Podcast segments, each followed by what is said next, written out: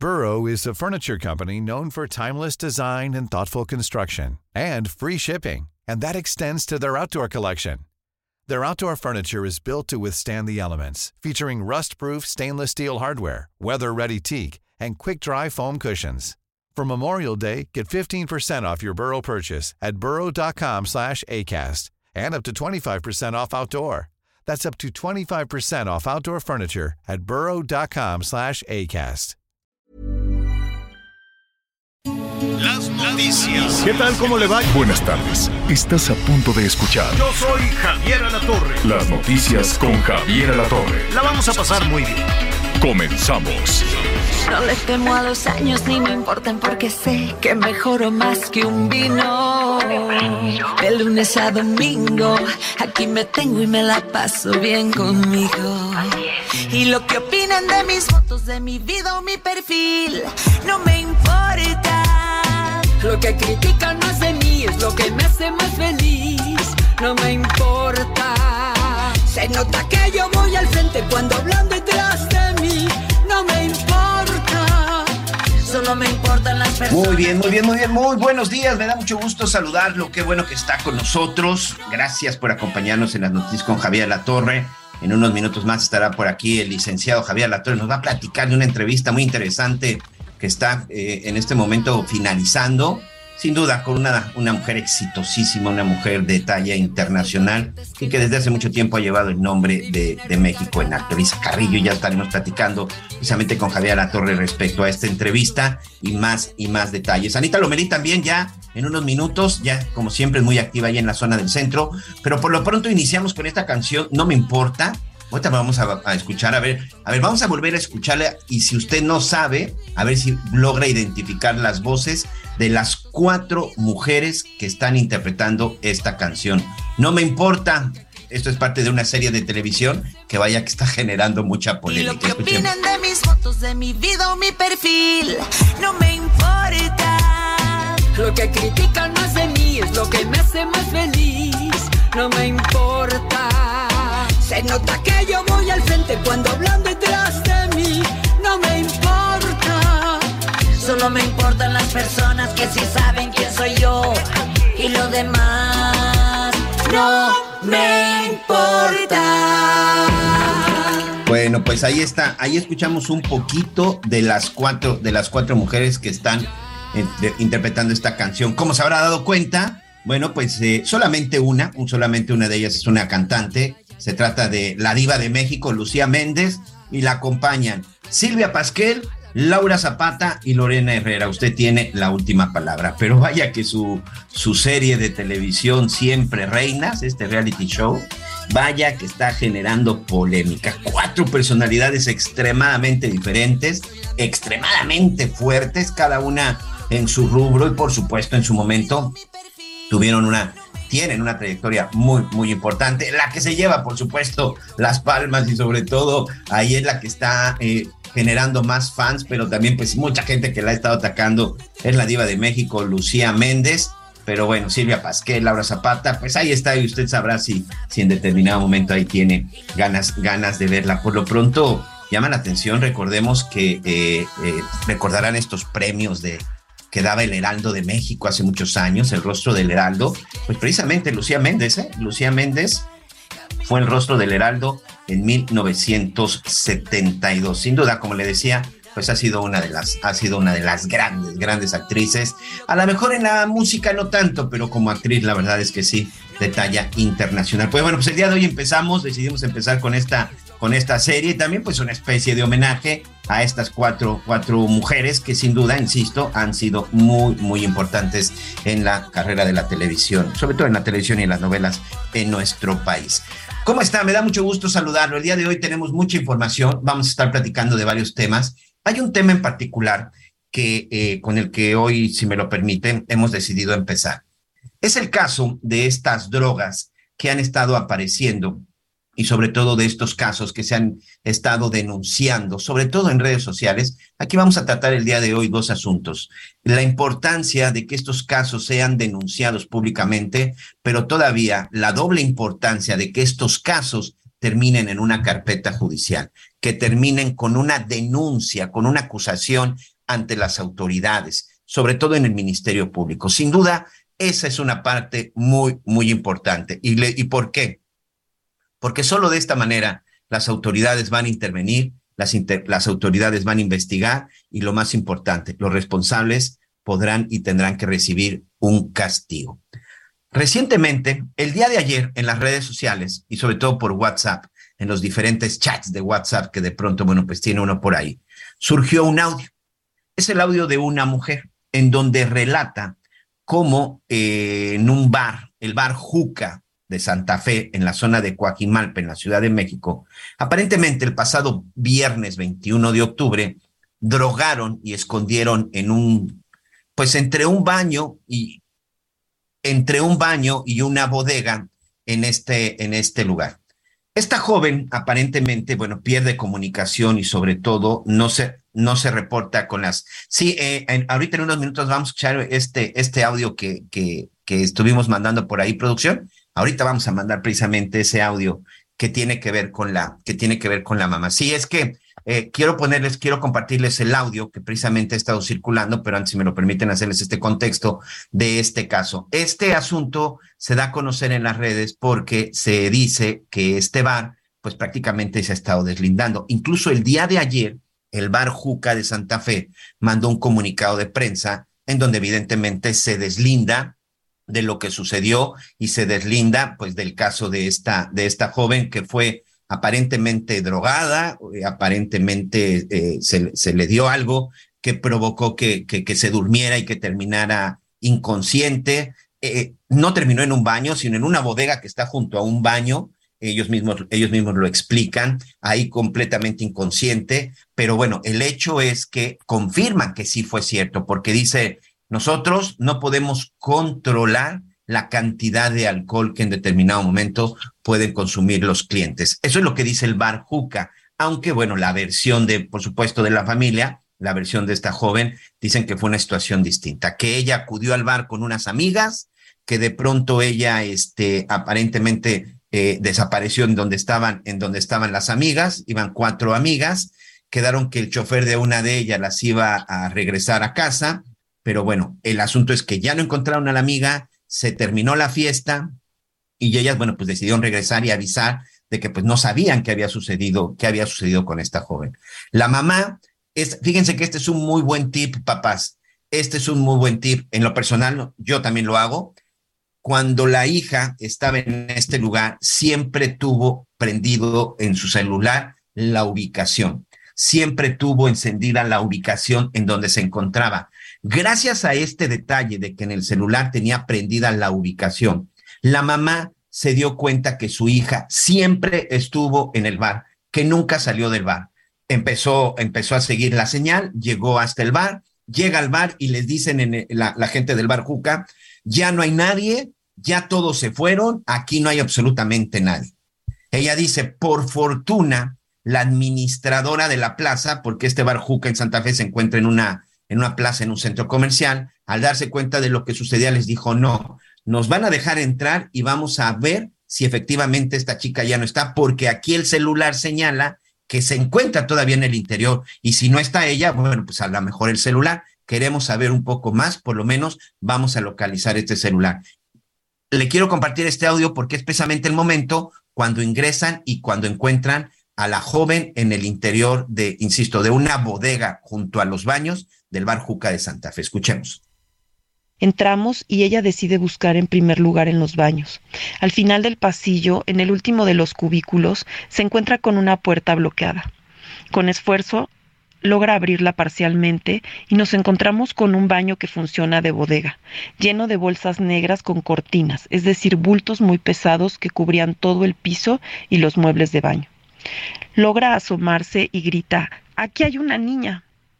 Yo inmediatamente me asomo porque la puerta nunca logramos abrirla del todo, unos 30 centímetros únicamente. Y me encuentro con mi hija, a la que le grito por su nombre y abre los ojos. Me ve totalmente desorientada. Logro sacarla y al preguntarle qué pasó y que por qué está ahí, me dice que no sabe y que no recuerda cómo llegó ahí. Estaba despertando de un sueño muy profundo. Me la llevo le hacemos pruebas toxicológicas y quedamos de ir al Juca al día siguiente para ver cámaras y saber qué pasó. Las pruebas todas salen negativas. Hablando con una doctora del Hospital Ángeles Lomas, especialista en toxicología, me indica que esta situación, muy común hoy en día, se hace con una sustancia llamada escopolamina que tiene como objetivo dormir profundamente a la víctima con fines de abuso. Ahí lo vamos a, ahí vamos a detener el audio producción. Es un audio un poquito todavía más largo en donde da más detalles y sobre todo porque en este momento, bueno, vamos a platicar con un especialista, vamos a platicar con un experto en estos temas de, adicciones y sobre todo de sustancias para que nos hable un poco acerca, pues, de estos medicamentos que están utilizando. Pero esa es la narración, la narración de lo que eh, la mamá vivió. En el, el día de hoy, déjenme decirles amigos, el día de hoy, el bar Juca ha sido cerrado. Se ordenó ya una suspensión de actividades y también una multa al restaurante Barjuca. Esta información en este momento me la está mandando la Fiscalía de la Ciudad de México. La Fiscalía General de la Ciudad de México incluso ya inició una carpeta de investigación para determinar y saber qué fue lo que sucedió en el interior del bar.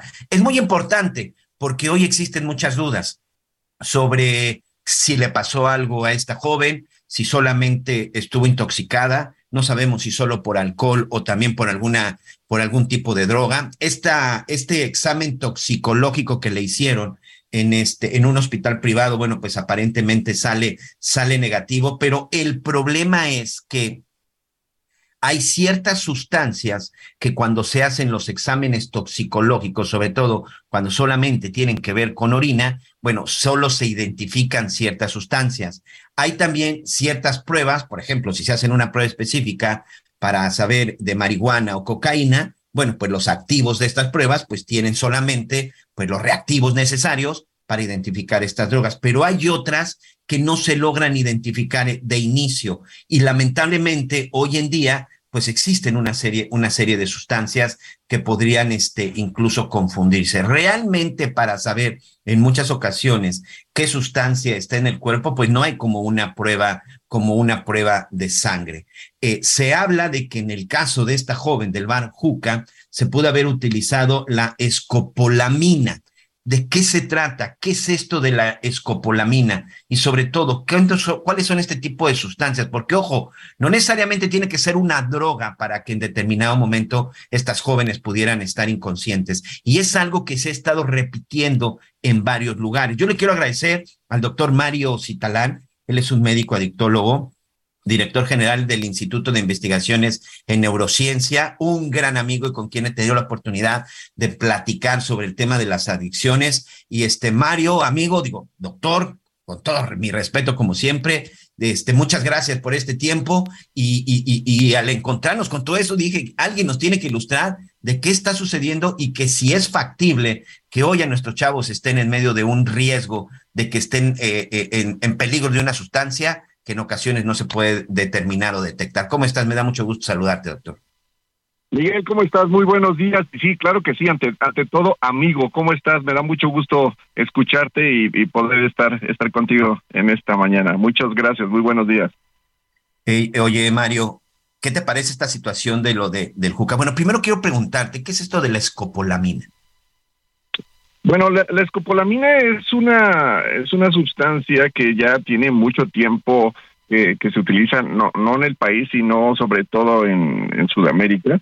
Eh, la escopolamina es lo que se conoce en Cuba como la burundanga, una una sustancia que ha sido utilizada desde hace mucho tiempo de forma ah, de forma abusiva y que al final de cuentas tiene tiene la peculiaridad de sí, de poder eh, generar un sueño eh, profundo en una persona y puede ser, puede causar algo que se llama sueño de los movimientos oculares rápidos, o sea, un sueño muy profundo, que es cuando realmente el ser humano comienza a soñar, es precisamente cuando es muy difícil que nos despertemos, ¿no? Es eh, que aunque exista ruido en, en, a nuestro alrededor, ese ruido no nos llega a despertar y esto llega a generar esta sustancia, la escopolamina que es de origen eh, africano, eh, que se ha utilizado mucho tiempo en Cuba. Es curioso, ahí en Cuba es, algo común y que ha estado cada vez presentándose más seguido en nuestro país.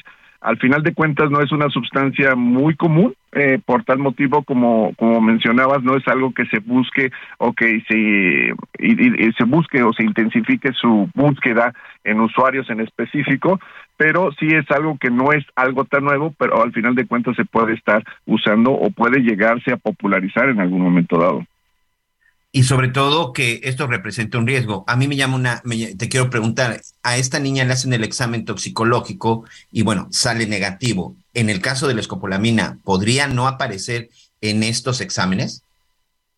Sí, al final de cuentas no es una sustancia que esté dentro del grupo de sustancias tóxicas que se que se busca o se identifica. Como atinadamente mencionabas, cuando se hace un estudio eh, específico para detectar sustancias, hay un cierto número ya de reactivos, reactivos establecidos. Esto significa que este reactivo va a reaccionar específicamente ante una sustancia que tiene cierta conformación química. Al momento que existe esta conformación química, se hace evidente en el, en el examen de, eh, de, orina principalmente. Si esta sustancia no está, no está reactivo, obviamente no aparece. Es como si estuviéramos buscando en, un, en una caja de canicas eh, canicas de colores y tuviéramos un aparatito que detectara canicas de colores amarillo, verde y rojo. Entonces no habrá problemas, eh, metemos el aparatito y el aparatito encontrará canicas de color amarillo, verde y rojo pero si hay canicas de color blanco, no las va a identificar porque no tiene ese sensor, digamos, activado. Esa es la realidad. Entonces, ahí es donde dicen las personas, entonces, ¿cómo es posible que se haga un examen toxicológico y no se detecten estas sustancias? Eh, no se detectan por estas características. Hay estudios mucho más sofisticados donde se pueden hacer identificación de otro tipo de sustancias eh, que pueden estar circulando en nuestro torrente sanguíneo pero son estudios ya muy específicos precisamente cuando no se encuentra el motivo de una intoxicación, vamos a llamarlo entre comillas, rara, ¿no? En este caso se utilizan aparatos para hacer algo como que se llama la cromatografía de gases, que ya son estudios donde eh, identifican por eh, por eh, color realmente lo que se hace es pasar rayos de, de, de, luz a través de, de la sangre para identificar precisamente los diversos rangos de luz que emiten las diversas sustancias y con ellos identificar en particular qué es lo que está circulando en el cuerpo de la persona. Y no necesariamente una, una sustancia como tal, se puede identificar varias sustancias que, que sean raras, que puedan en su momento dado dar origen a un proceso de intoxicación. Estos estudios ya son muy específicos, muy especializados y no se hacen de, como se llamaría coloquialmente por default, ¿no? Se, tienen que ya tener claro. Eh, una especificidad, una rareza.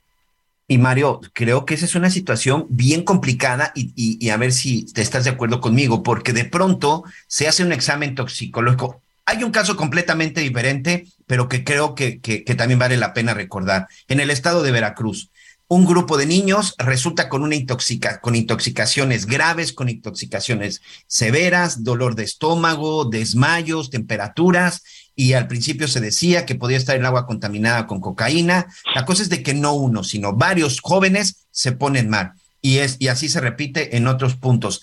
Y de repente las autoridades, ayer el gobernador de Veracruz, en una declaración que desde un punto de vista bastante, bastante este, fuera de lugar, dice, no, no hubo intoxicación, no hubo envenenamiento de nada. Se trató de una psicosis colectiva. En una psicosis colectiva, pues no se, no se desmaya un niño, es decir, pudo haber sucedido algo similar de que pudieron haber ingerido algún tipo de sustancia que en un examen toxicológico, seguimos insistiendo, no se pudo haber detectado.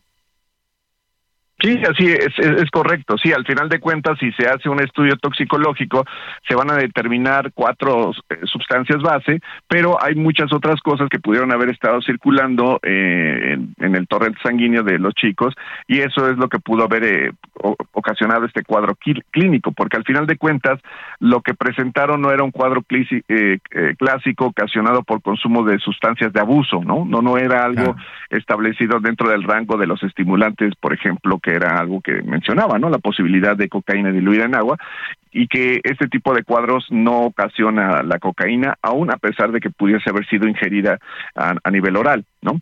Pero al final de cuentas sí hay una, eh, puede haber intoxicación por enemil número de cosas, no necesariamente por sustancias de abuso, ¿no? Puede haber intoxicación por metales pesados, puede haber intoxicación por plomo, por cadmio, por enemil número de cosas que pueden estar diluidas en el agua, contaminadas en alimentos y, que no necesariamente, soy reiterativo, es porque alguien las depositó a propósito. Hay procesos de contaminación que pueden ser ocasionados por enemil número de factores que pueden llegar a condicionar esto. Obviamente, esto se tiene que hacer con investigaciones científicas más profundas, identificación de sustancias, etcétera. Pero sí, esta parte es muy importante para que también no nos confundamos y si en determinado momento tenemos una duda, pues pedir exámenes más específicos. A veces en los exámenes toxicológicos, pues no se puede detectar todo. Anita Lomelí también está con nosotros, doctor Mario Citalán. Anita Lomelí quiere, quiere hacerte una pregunta. Adelante, Anita. Gracias, Miguel. Oye, doctor, ¿Qué le decimos a las y los jóvenes, a nuestras hijas y a nuestros hijos que estén pendientes de qué? ¿Cómo saber que no está en los hielos? ¿Cómo saber que no es una pastilla? ¿Cómo, ¿Qué les decimos? Yo lo que a veces les aconsejo, es que entre todos pues pidan una botella de vino y vean, pero los hielos? Entonces, ¿cómo pudiéramos apoyarlos en este sentido? Ana, muy muy buenos días. Mira, sí, realmente es un, un gran, una gran situación de preocupación para las personas, para los padres de familia que tenemos hijos en edad, eh, pues ya adulta, mayores de 18, 19, 20 años para arriba, que ya tienen la oportunidad de ir a ciertos lugares para consumir cierto tipo de bebidas. Eh, al final de cuentas, es una realidad que eh, no sabemos que podemos llegar a tomar, también nosotros como adultos, qué es lo que estamos tomando. Generalmente lo que se solicitaría es que sean bebidas que se revisen antes de que se abran, que se abran las bebidas directamente ahí en la mesa donde se está solicitando, que se vea dónde se está sirviendo.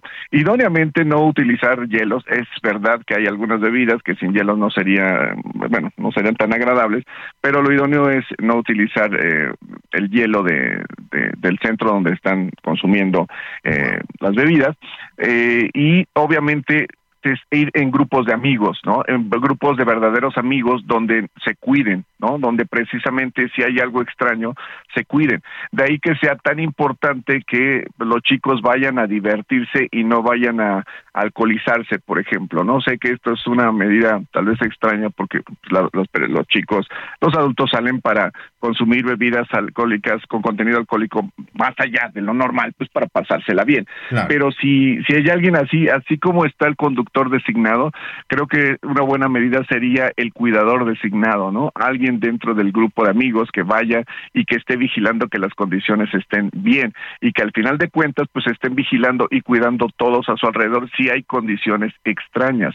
Esta situación de, de, drogar, de utilizar sustancias para dormir a chicas dentro de, de, bares, dentro de antros, no es algo nuevo, es algo que tiene muchos, muchos años que se que se hace y hay algunas algunas sustancias ya este, establecidas que se han identificado y que tienen esta acción y que utilizan el dormir a las chicas les dicen a los meseros ay es que ya se durmió pues me las voy a llevar a la casa y ni siquiera son acompañantes de las de las chicas no se las llevan y pues bueno hacen diversas situaciones con ellas, ¿no? De hecho, hay una sustancia que también ocasiona el sueño profundo, no creo que sería sea adecuado mencionarla aquí. Mejor no para darles ideas. Que se utiliza y que eh, fue de hecho como tal eh, nombrada como la droga de la violación, precisamente porque también llega a ocasionar un sueño tan profundo como el sueño, el sueño de los movimientos oculares rápidos.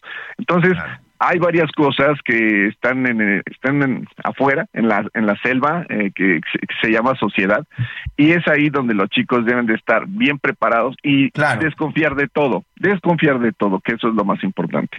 Creo que ahí está el mensaje, doctor Mario Citalán. Muchas gracias, médico adictólogo y director general del Instituto de Investigaciones en Neurociencia. Ahí está el mensaje, hay que extremar precauciones y coincido la mejor forma es cuidándonos entre nosotros mismos. Doctor, te mando un abrazo y espero verte muy pronto para platicar.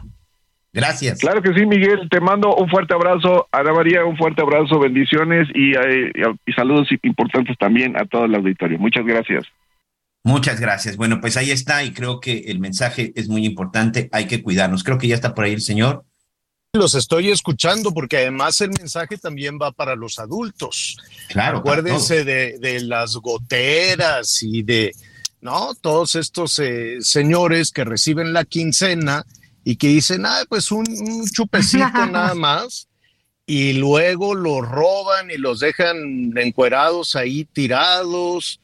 Eh, y esa, pues ya han agarrado a varias bandas de estas señoras, ¿no? Como les dicen, las goteras. No Es voy a decir qué, le echaban, pero pues también, digo, los, los delincuentes andan buscando a ver, a ver por dónde. Oigan, este, pues qué tema este tan complicado. Miren, apenas estoy saludando y ya me andan diciendo que al ratito. Qué barbaridad. Te Este, bulea, te bulea el productor, Javier. Ya sé, ya No, sé. no más ya tantito. sé. Ya sé, vamos a hacer una pausa y volvemos de inmediato. Conéctate con Javier a través de Twitter, arroba javier-alatón. Sigue con nosotros. Volvemos con más noticias. Antes que los demás. Heraldo Radio, con la H que sí suena y ahora también se escucha. Todavía hay más información. Continuamos. En Soriana encuentras la mayor calidad. Aprovecha que el pollo entero fresco está a solo 38.90 el kilo o lleva carne molida de res 80-20 a 87.90 el kilo. Sí, carne molida de res a solo 87.90 el kilo. Soriana, la de todos los mexicanos. A octubre 26, aplican restricciones. Las noticias en resumen. La gobernadora de Campeche, Laida Sansores, publicó una serie de mensajes que presuntamente intercambiaron el presidente nacional del PRI, Alejandro Moreno, y el senador morenista Ricardo Monreal. Según la gobernadora, hay un tráfico de influencias en las conversaciones y tratos políticos, y lo dijo así, literal. El cuerpo de Monreal está ahí, pero su alma está perdida. El Senado de la República aprobó en lo general y en lo particular poner fin al horario de verano mediante la expedición de la ley de los usos horarios en el país. De esta manera, el próximo domingo 30 de octubre, los mexicanos realizarán el último cambio al reloj. La principal causa de muerte en México durante 2021 fue el COVID-19, seguida de enfermedades del corazón y diabetes mellitus, mientras que los homicidios ocuparon el octavo lugar y el sexto en hombres, según datos del Instituto Nacional de Estadística y Geografía. Hoy el dólar se compra en 19 pesos con 50 centavos y se vende en 20 pesos con 18. Que tiene el alma perdida. Oye, la ¿Cómo per- Oye, pero ¿por qué habla como, Argentina? Porque cuando, cuando habla con- de su programa así dice, no, es que es Noche de Jaguar.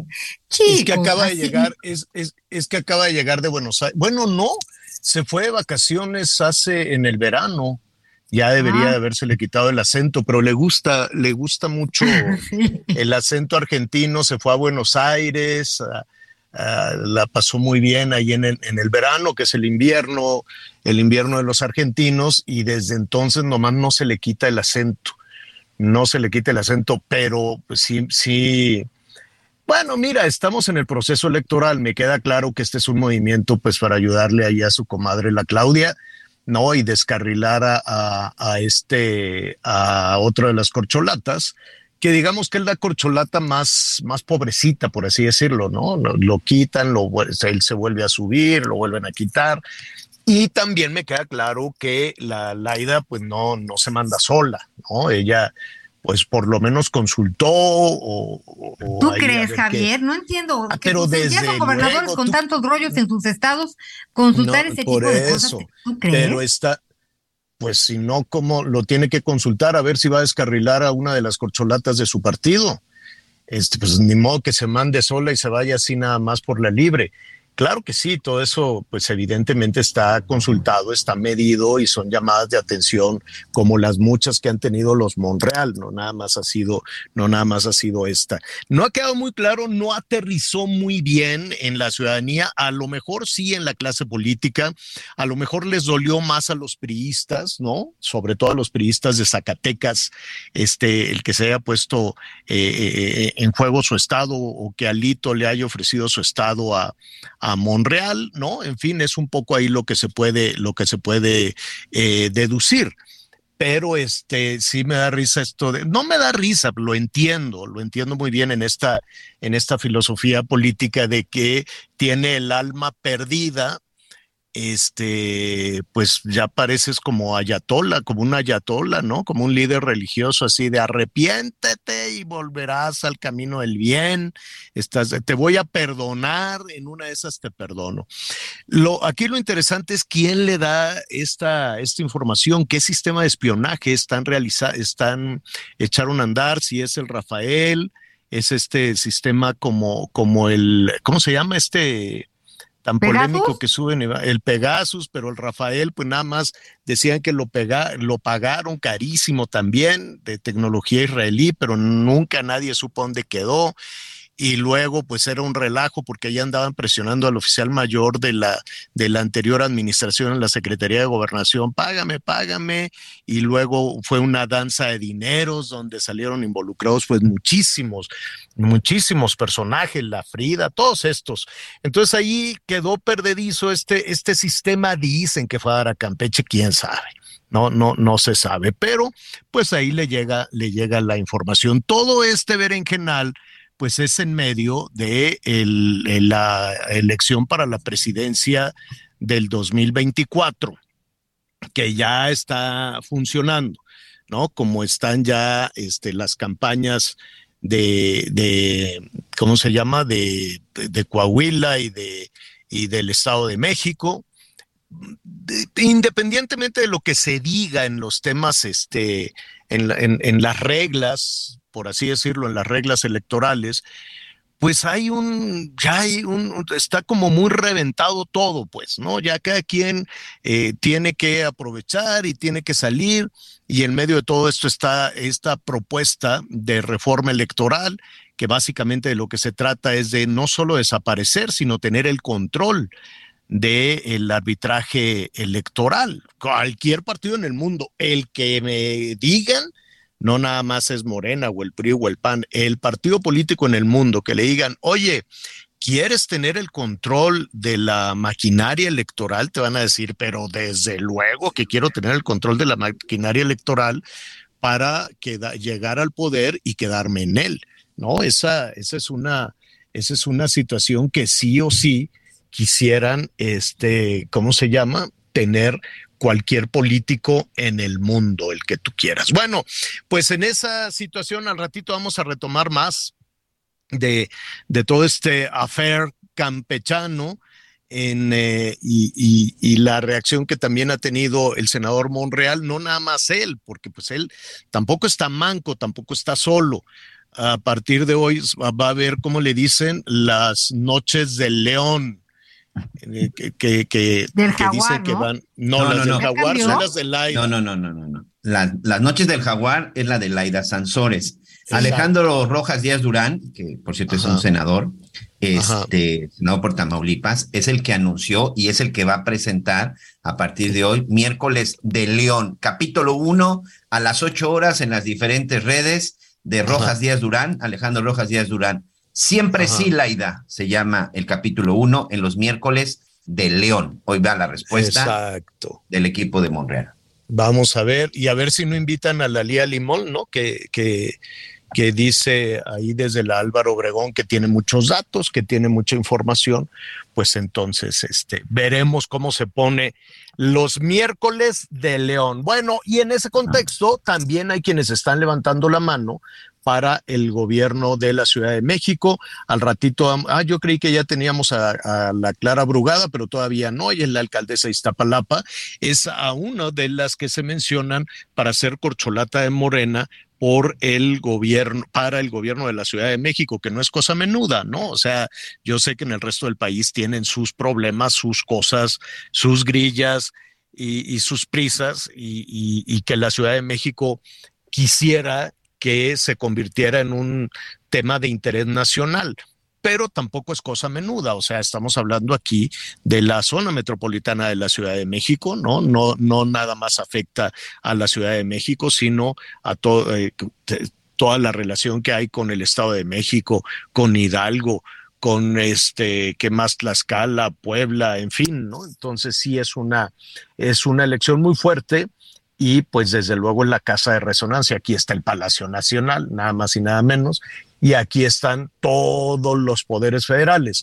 No se pudo, no se logró aquella promesa de que iban a, descentralizar todo el poder, yo recuerdo que hizo la vacilada el, ahora embajador de Estados Unidos, digo de México en Estados Unidos, el este señor Moctezuma, este fue y se presentó en unas oficinas muy chafitas ahí que, que en Puebla dijeron, a ver, eh, pon aquí una máquina de escribir, pon algo y decimos que ya descentralizamos la Secretaría de Educación y que ya nos venimos a Puebla pura vacilada, puro jarabe de pico. Sí, mire, yo ya cumplí, señor presidente, ya nos venimos a Puebla. Fueron, se tomaron la foto, hicieron reportaje, no sé qué. Los primeros en irse, los de educación, se fueron a Puebla. Ese mismo día, en cuanto se fueron los reporteros, se regresaron a sus casas de las Lomas y el Pedregal y de todo eso en la Ciudad de México y dijeron, pura nada, vamos a estar sufriendo en la carretera de ir y venir todos los días hasta Puebla. Es un martirio, desde luego. Es muy bonito Puebla, saludos a Puebla, pero entrar y salir de Puebla, pues es complicadísimo porque el secretario de Educación desde luego que no iba a quererse ir a vivir a Puebla, dijo, voy a estar muy lejos aquí del palacio, voy a estar muy lejos de la grilla. Y nadie se fue, nada es nadie. Luego te acuerdas que iban a meter a los de turismo en un monumento. En un, en un, monumento. Yo cuando vi eso dije, qué ganas de quedar bien con su jefe del el secretario de Educación y luego estaba de turismo y luego estaba un subsecretario, este, muy rijoso también de apellido Levy, que, que ese, ese, dijo, no, pues aquí como quiera nos acomodamos, se metieron en el monumento, no es un edificio, es un monumento muy bonito, muy grandote que se ve a la distancia. Chetumal está muy bonito. Y el monumento, que es como un faro, si no me equivoco, pues está hueco por dentro, pues porque tienen ahí que guardar las escobas, los trapeadores y, que funcione la iluminación. ¿De cuándo acá se les ocurrió que adentro del monumento podían instalar la Secretaría de Turismo Federal? Y que desde ahí como quiera aquí nos, nos acomodamos, al cabo ya nos prohibieron las computadoras, ¿se acuerdan? que cuando arrancó este gobierno les quitaron las computadoras a todo el mundo y dijeron, no, pues al cabo ya somos pobrecitos, ya no tenemos computadoras, pues igual y aquí nos podemos acomodar todos. Pura jarabe de pico, puro estar quedando bien con sus jefes. Sí, nosotros ya nos venimos para acá. Y luego decían, eh, la Secretaría de Salud nos vamos a ir a la Sierra de Guerrero. Sí, cómo no. ¿Con cuántos grupos criminales vas a querer estar alternando? La Secretaría de Salud, sí, nos vamos a ir a, a, dónde? A Chilpancingo. Y aquí vamos a estar todos a todo dar. El Seguro Social, ¿a dónde? Ah, nosotros nos queremos ir a Morelia. Ándale, vete a Morelia, chiquito. Nada, nada, pura habladera, pura habladera, habladera, habladera, habladera, habladera y así se les va la vida. Y el dinero también, ¿eh? Porque de presupuesto ahí sí no hay penurias. Tenemos, no que no hay deuda, no que no hay deuda. Ya para, para el año que entra está pactada una deuda. Ahorita le voy a, decir con eso de que ya se aprobó el, el presupuesto, pues el gasto del gobierno para el año entrante, solo de deuda, de pura deuda, se está contratando un billón 170 mil, vamos a darle las dimensiones. Un billón no crea que son dos millones, no. Es un millón de millones, un millón de millones. Y luego 170 mil millones de pesos, un millón de millones, 170 mil millones de pesos es lo que los senadores aprobaron para que el gobierno gaste en, en deuda, para que el gobierno contrate, va y me dices, me das por favor un millón de millones más otros 170 mil millones de pesos, este, ahí préstamelos, ahí apúntamelos en el cuadernito, total este, hay que, ahí les, dejamos a las corcholatas un, una, una, un adeudito. Entonces, por dinero no paramos, por dinero ahí está, el presupuesto es el doble el gastalón de Peña Nieto, que se lo robó todo su gente, todos los priistas que, bueno, nos dejaron con una mano atrás y otra adelante, fue un descaro de robadero y de corrupción.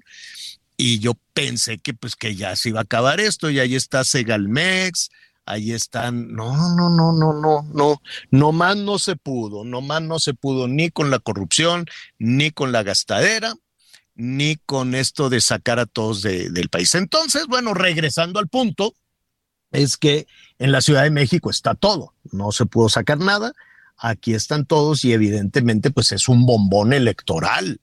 Todos quieren ser jefa de gobierno o jefe de gobierno. Y entonces pues se han apuntado varios. Lástima que no pudimos tener la comunicación con la Clara Brugada. Yo espero que mañana ella es la alcaldesa de Iztapalapa y es una pues que de las que se les ha eh, mencionado.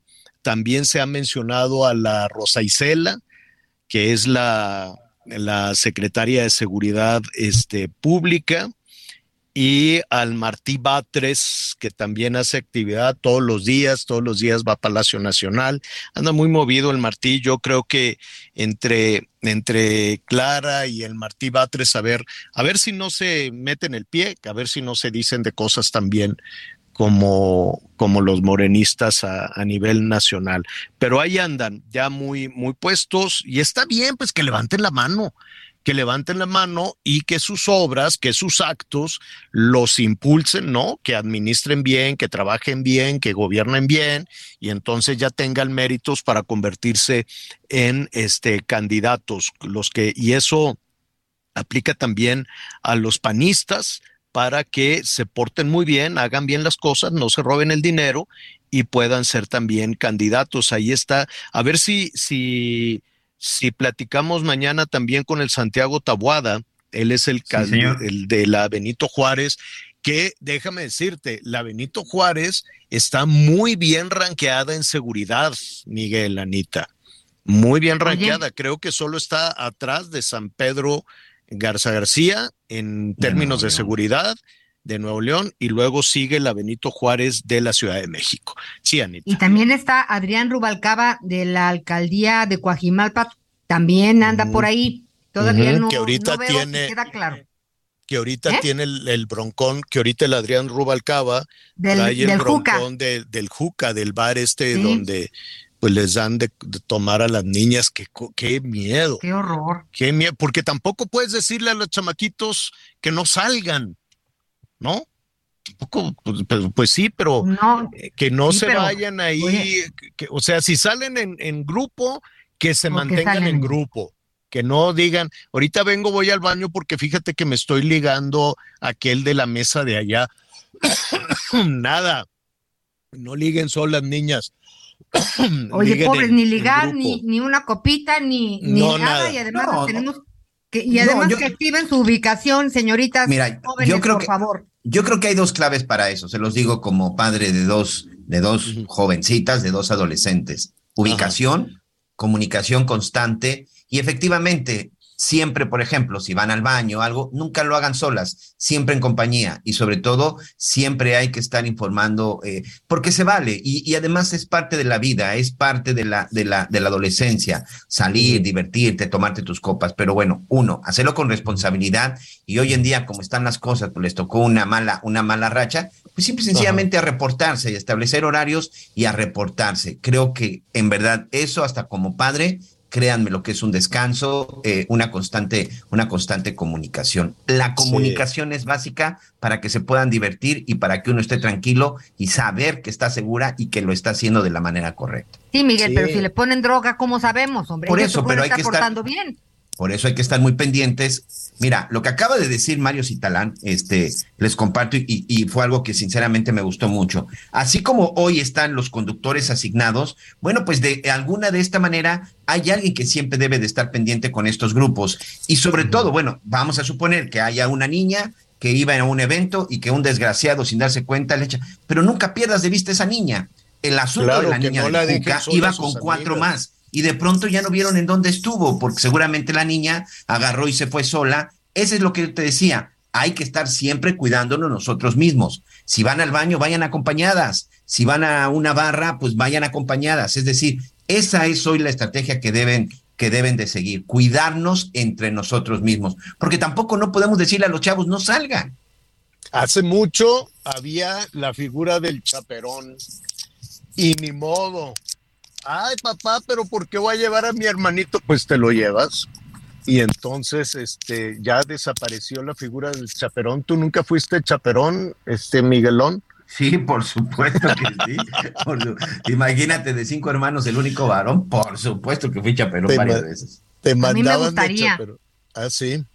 Pues a mí sí, sí. me gustaría. Ma- Hijita, soy tu chaperona.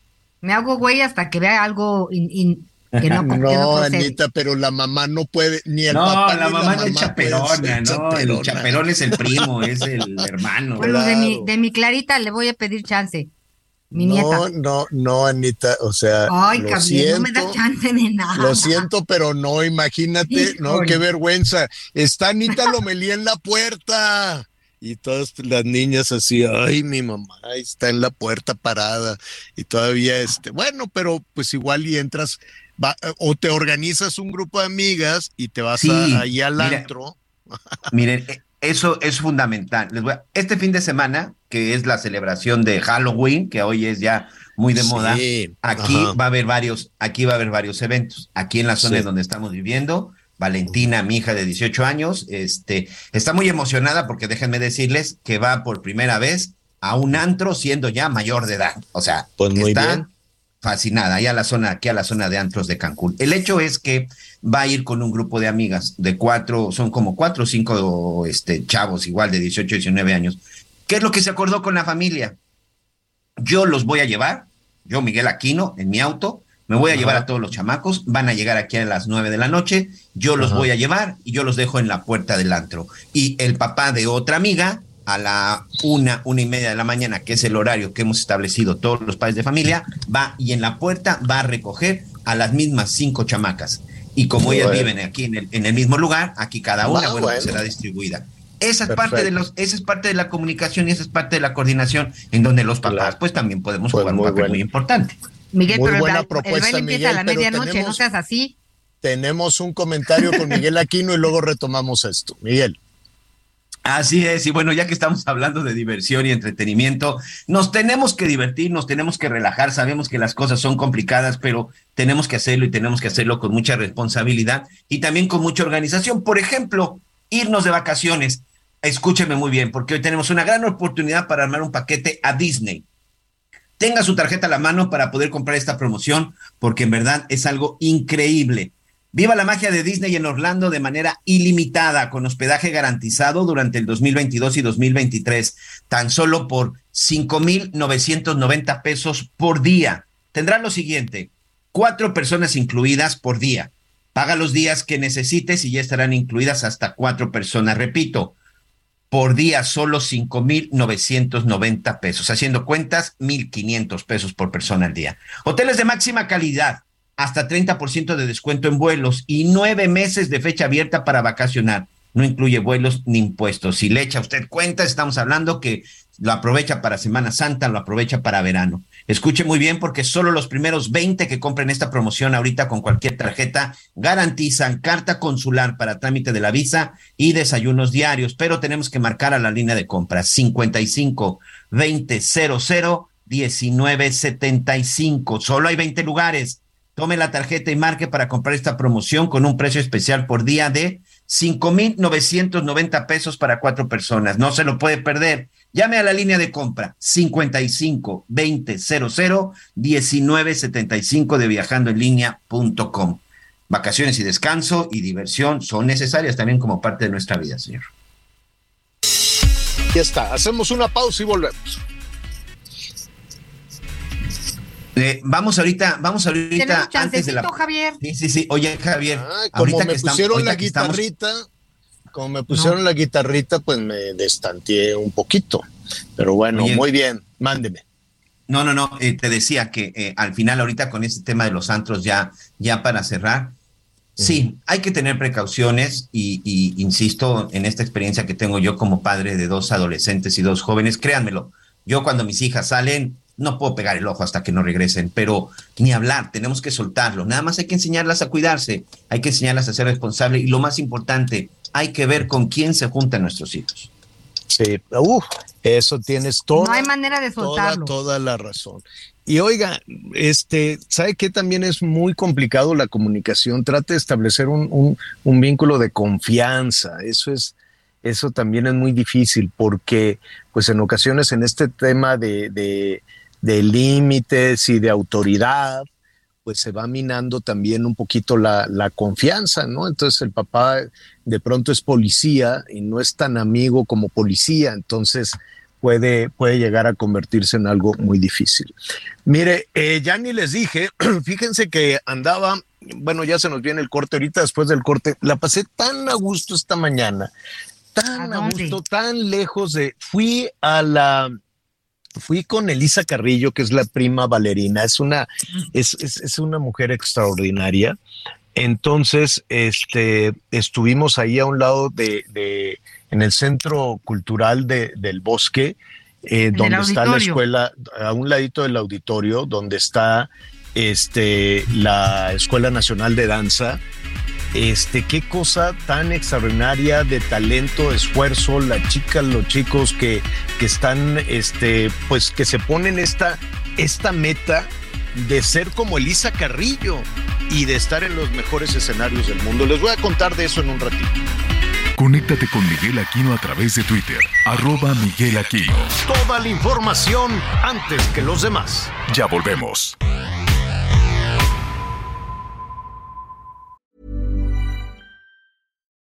Millions of people have lost weight with personalized plans from Noom, like Evan, who can't stand salads and still lost 50 pounds.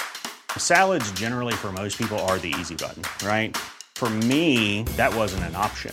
I never really was a salad guy. That's just not who I am. But Noom worked for me. Get your personalized plan today at Noom.com. Real Noom user compensated to provide their story. In four weeks, the typical Noom user can expect to lose one to two pounds per week. Individual results may vary. Heraldo Radio, la H se lee, se comparte, se ve y ahora también se escucha.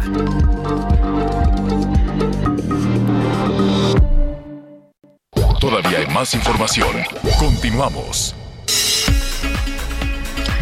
Bueno, muy bien, ya estamos de nuevo con usted y, rápidamente le recomiendo si va a venir a la, a la Ciudad de México, el puente cuándo es? El puente es hasta la otra, hasta la otra semana, ¿verdad? Este, pero si, si está por aquí o si tiene planeado venir a la Ciudad de México, el domingo en la tarde hay una gala eh, espectacular.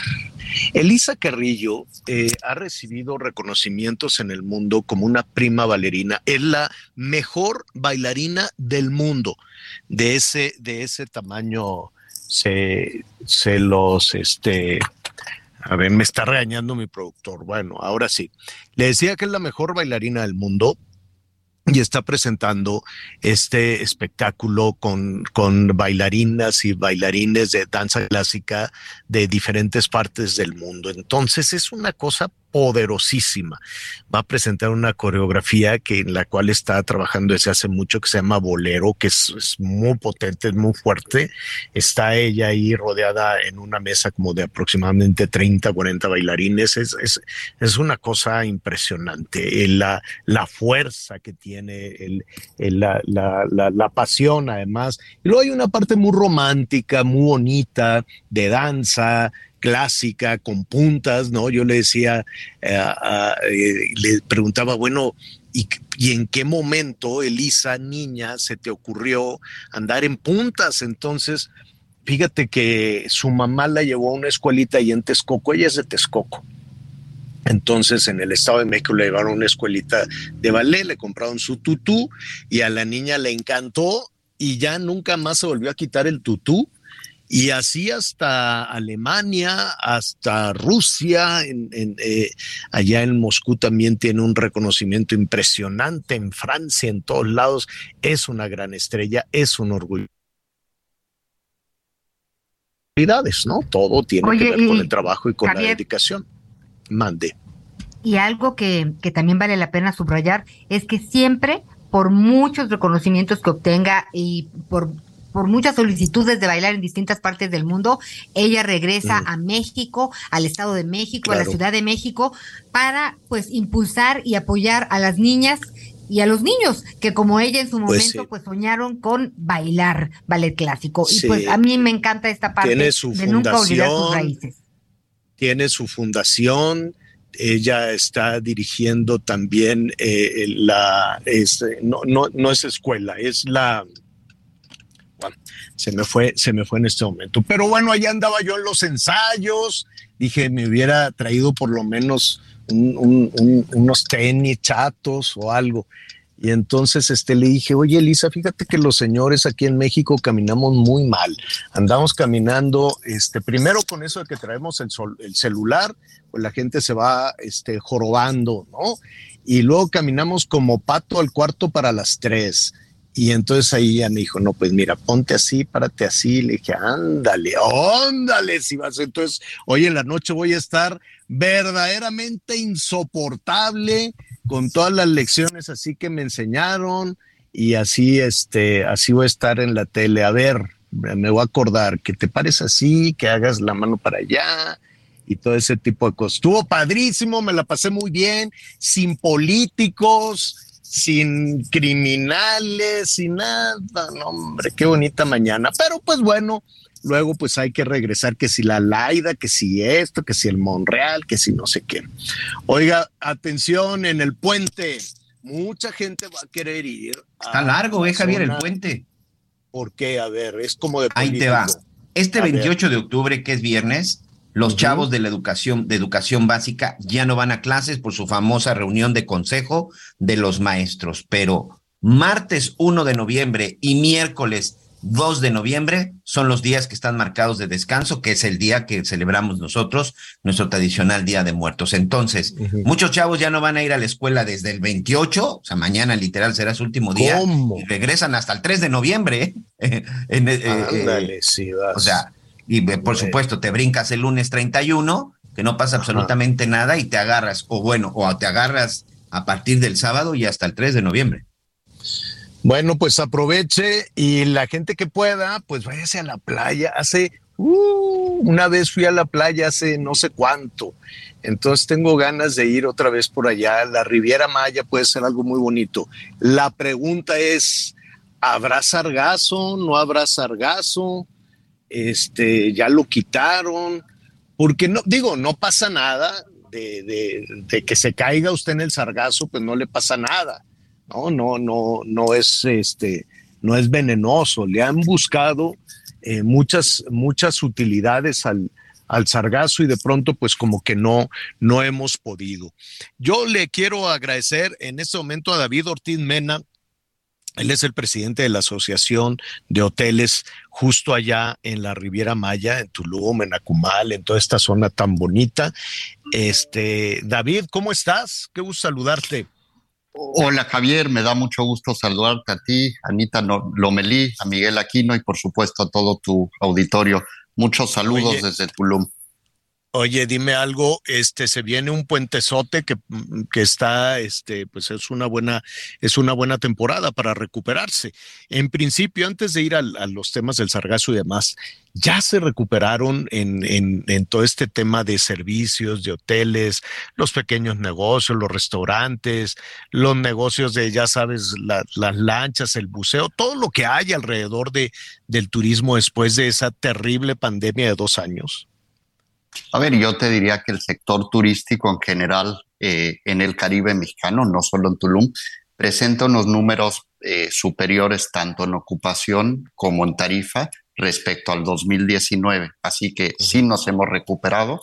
Eh, Aún así, pues hay unas partes de la hotelería, por ejemplo, zona costera de Tulum, que bueno, hoy tiene una competencia eh, ya global y, y con eso pues sí eh, empezamos a tener unas temporadas eh, pues un poco más puntuales a la baja que otras, ¿no? Pero en términos generales, ahí va la recuperación económica, Javier. Qué bueno, yo recuerdo que además de, de toda esta cuestión de miedo, de restricciones, y que la gente decía, pues, ¿cómo me voy a ir con mi, con mi cubrebocas a la playa? En fin, pues de pronto, este, pues tuvimos el fenómeno del sargazo, que si bien no, no, no te pasa nada, pues, con que te metas al agua con sargazo, tampoco era tan agradable. Y cuando se quedaba allí en la orillita, pues luego ya era muy apestoso, ¿no? Parecía ahí un, un metano, un gas. Este, ¿Ya se solucionó este tema? Tal cual. Bueno, primero recordar que el sargazo es estacional. Normalmente recibimos sargazo más o menos de los meses de abril a septiembre. Eh, tampoco está todos los días en todas las playas, eso también hay que, hay que precisarlo. ¿verdad? Y efectivamente, Javier, si tenemos capacidad suficiente para atenderlo oportunamente, eh, el problema no escala. El problema viene cuando el sargazo no se recoge, se deja ahí. Y bueno, pues te diría yo que no solo causa una afectación al visitante, sino que eh, mal manejado, pues trasciende una afectación en términos ambientales. Sí, además, ¿quién lo tiene que recoger? Bueno, eh, eso es una muy buena pregunta. La estrategia eh, que hace Semarnat, eh, cuyos esfuerzos encabeza y coordina la Marina, es una estrategia compartida, es decir, a donde todos tienen un rol que jugar. Por supuesto, los hoteleros, concesionarios de playa, tenemos una responsabilidad, los municipios, el Estado, la Secretaría de Marina, otra, ¿no? Cada uno en su, en su ámbito. Eh, si no me equivoco, del sargazo que sale a nuestras playas se recoge más o menos el 10%. Y de ese sargazo que efectivamente se recoge, somos nosotros los hoteleros quienes estamos recogiendo por ahí del 92%. Los esfuerzos, eh, digamos, de gobierno priorizan aquellas playas públicas o no concesionadas, lo cual está muy bien pero me parece que la gran mayoría del sargazo lo estamos recogiendo los hoteleros, Javier. Uh, eh, quisiera yo entender qué significa recoger, porque pues yo, yo he visto, hemos hecho ahí muchísimos reportajes que echan mano de todo, contenerlo en el agua, este, y luego están también las argaceras de la marina, y luego ponen una especie como de redes, este, y luego pues con carrito y con pala o en ocasiones con una maquinita, este, con una, como, como si fuera un, para explicarle a nuestros amigos, como, como un, que, un trascabo, ¿no? Como un trascabo chiquitito, porque pues no te puedes, tienes que cuidar de no llevarte la arena. Este, y así lo andan recogiendo, a mano incluso. Hay trabajadores, muchos trabajadores de Chiapas sobre todo, me llama, me llama la atención, que eh, se organizan en esas temporadas para pues ir a recoger el sargazo. Recogerlo significa quitarlo de la orillita, quitarlo de la arena, ¿no? Para que pueda la, la gente disfrutar de la playa. ¿Y luego qué hacen con él? A ver, lo primero que tratamos de evitar es que no llegue a nuestras playas, ¿no? Entonces, sí hay inversiones hoteleras que se han hecho para colocar barreras eh, lo segundo es el sargazo que sale a nuestras playas, pues quitarlo de la manera más eficiente posible sin causarle daño a la zona costera, por ejemplo, evitando maquinaria pesada u otras cosas que pueden ser lesivas. Es importantísimo que se retire antes de que se degrade, porque si se deja ahí se degrada, sube la marea, ya no flota, ya no flota, se revuelve y es cuando vemos un agua chocolatosa y de plano hay que entrar con redes y sacarlas. Con sargazo ha sido mucho prueba y error, ¿no? Ver qué funciona, qué no. Eh, al inicio había quienes proponían grandes tecnologías. Hemos visto que a mayores pues es un trabajo muy duro, pero con tecnología básica, o sea, no hay que inventarle mangas al chaleco, se puede. A donde nos hemos atorado mucho, particularmente en Tulum, es que no tenemos a fecha un sitio que reciba y que disponga apropiadamente del sargazo. Entonces, por mucho que la hotelería hagamos eh, un bueno o adecuado esfuerzo por recoger y limpiar las playas, nos encontramos con esta situación pues complicada en nuestra región. Porque además lo que, lo que hay que decir que también es, es este pues es lamentable que todavía no se le encuentra un uso. Se ha experimentado de todo, hacer una especie de papel, blogs eh, de, para construcción, ropa, en, fin. Eh, hasta se había pensado que podía ser un buen fertilizante, pero si la, la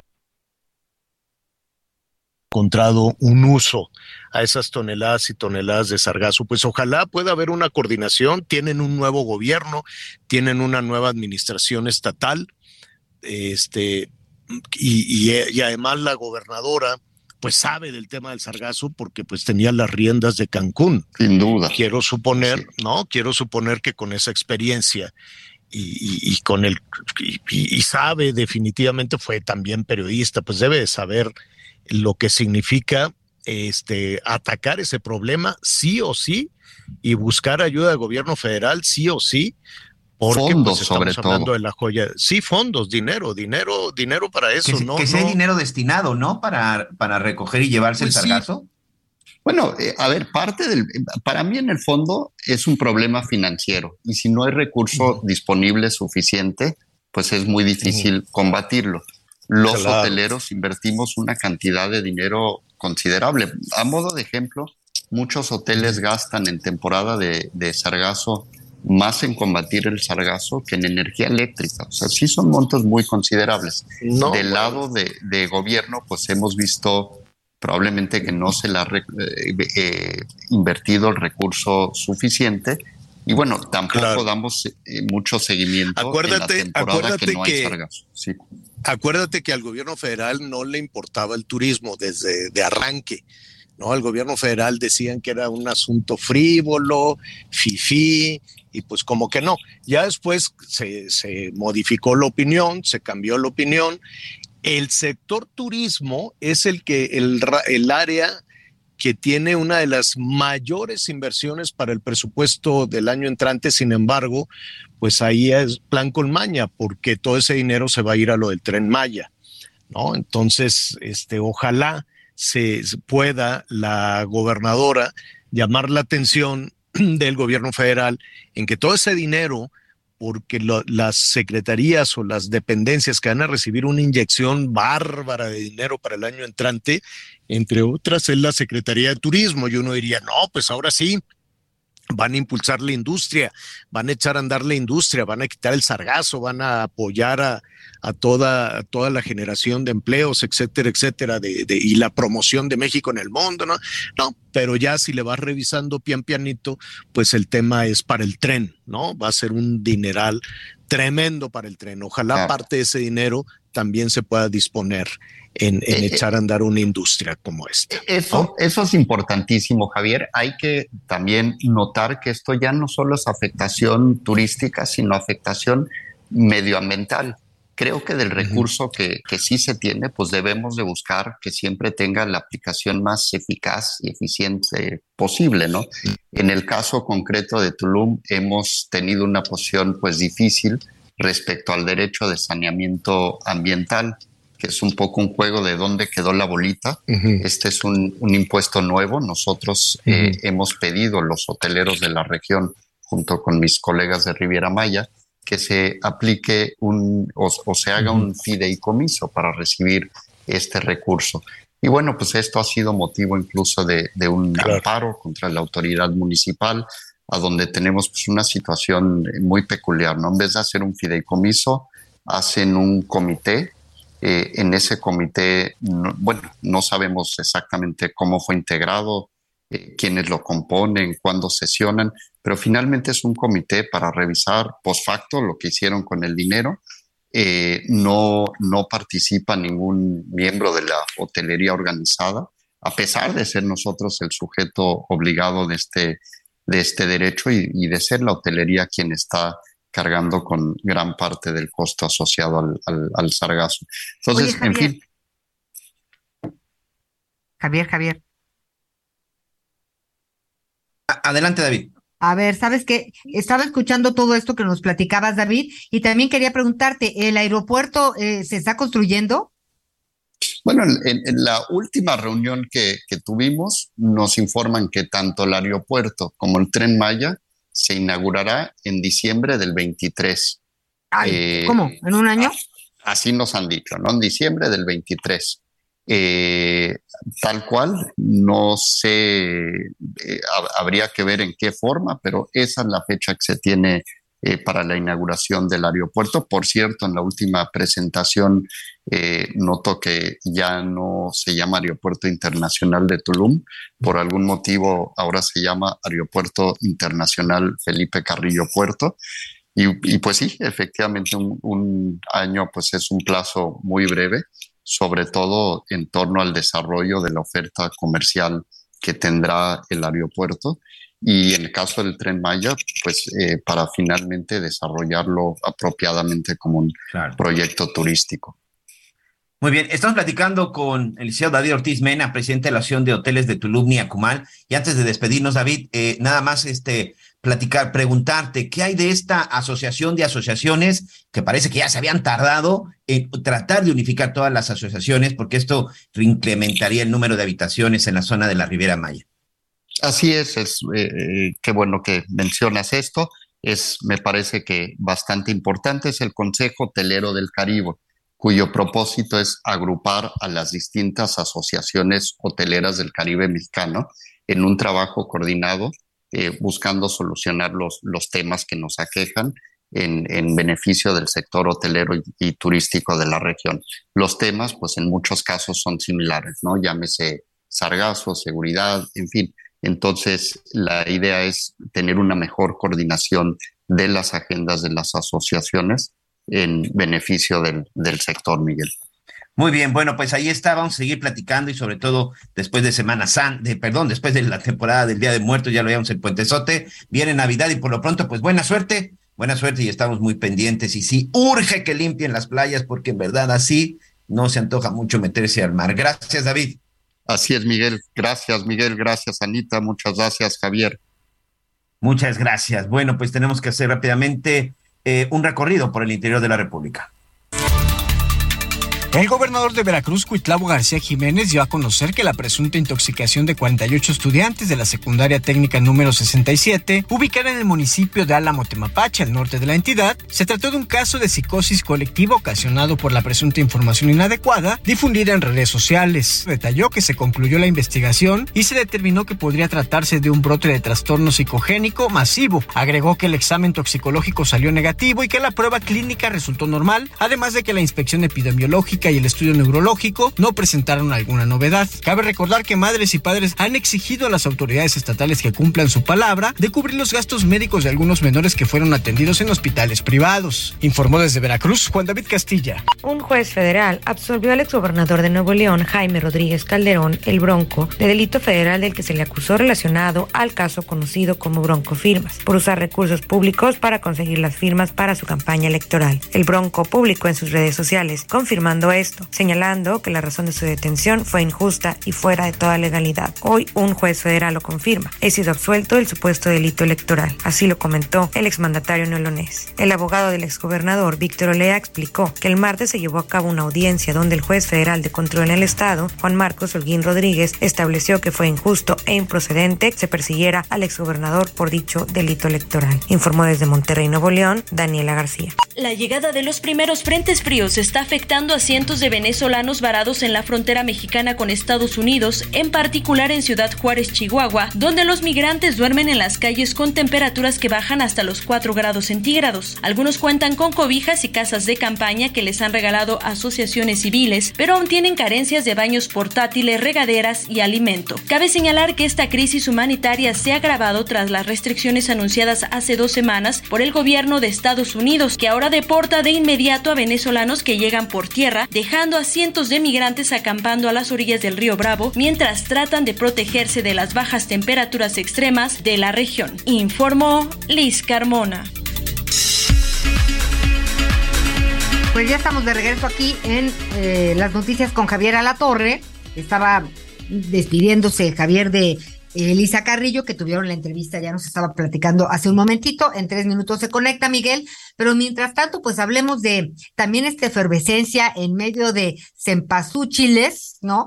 Precioso está la Ciudad de México, cómo está eh, su ciudad, su comunidad, cómo luce, eh, pues a unos días de llevarse a cabo eh, la celebración del Día de los Muertos. Como ya decías, Miguel, por un lado ya muchos están listos para esta celebración americana, ¿no? Halloween, que se empalma con el desfile del Día de Muertos.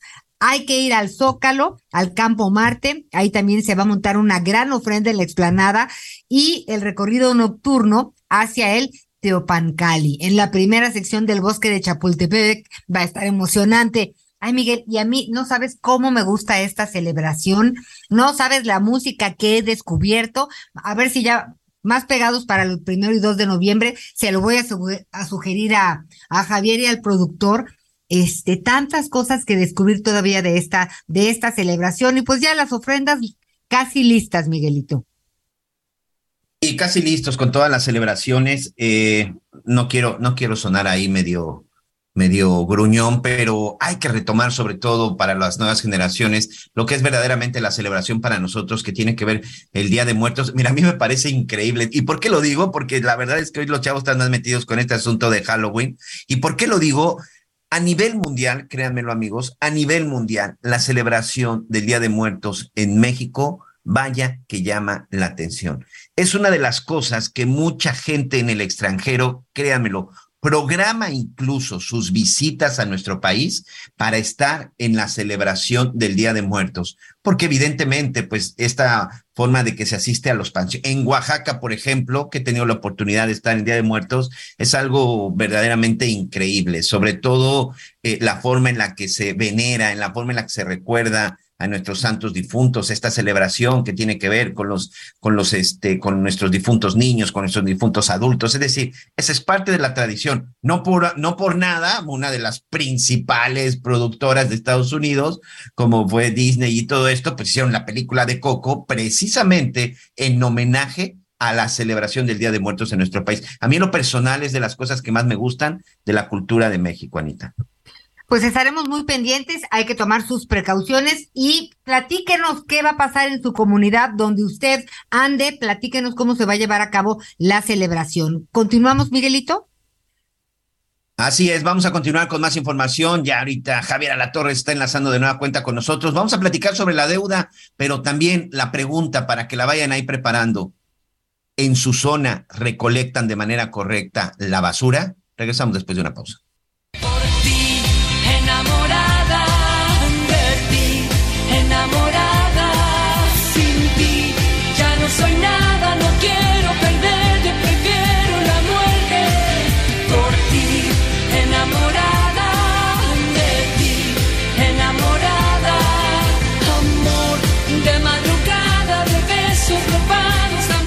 Conéctate con Ana María a través de Twitter, arroba Anita Lomelí. Sigue con nosotros. Volvemos con más noticias. Antes que los demás. Heraldo Radio, con la H que sí suena y ahora también se escucha. Todavía hay más información. Continuamos. Hola a todas y todos. Soy el doctor Francisco Olguín Sánchez, director médico para el portafolio de oncología en Pfizer México. ¿Cuáles son los factores de riesgo que aumentan la posibilidad de cáncer de mama?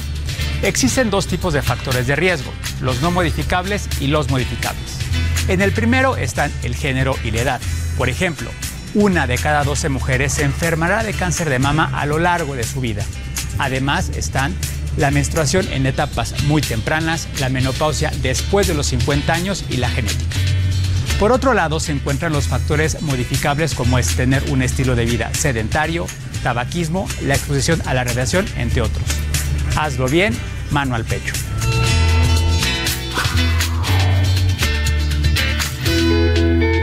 Una campaña de Heraldo Media Group. Las noticias en resumen. Un juez federal absolvió el ex gobernador de Nuevo León, Jaime Rodríguez Calderón, el Bronco, por el supuesto uso de recursos públicos para conseguir firmas durante su campaña electoral. El abogado del ex mandatario, Víctor Olea, explicó que aún sigue pendiente el delito de abuso de autoridad por la requisa de la ecovía.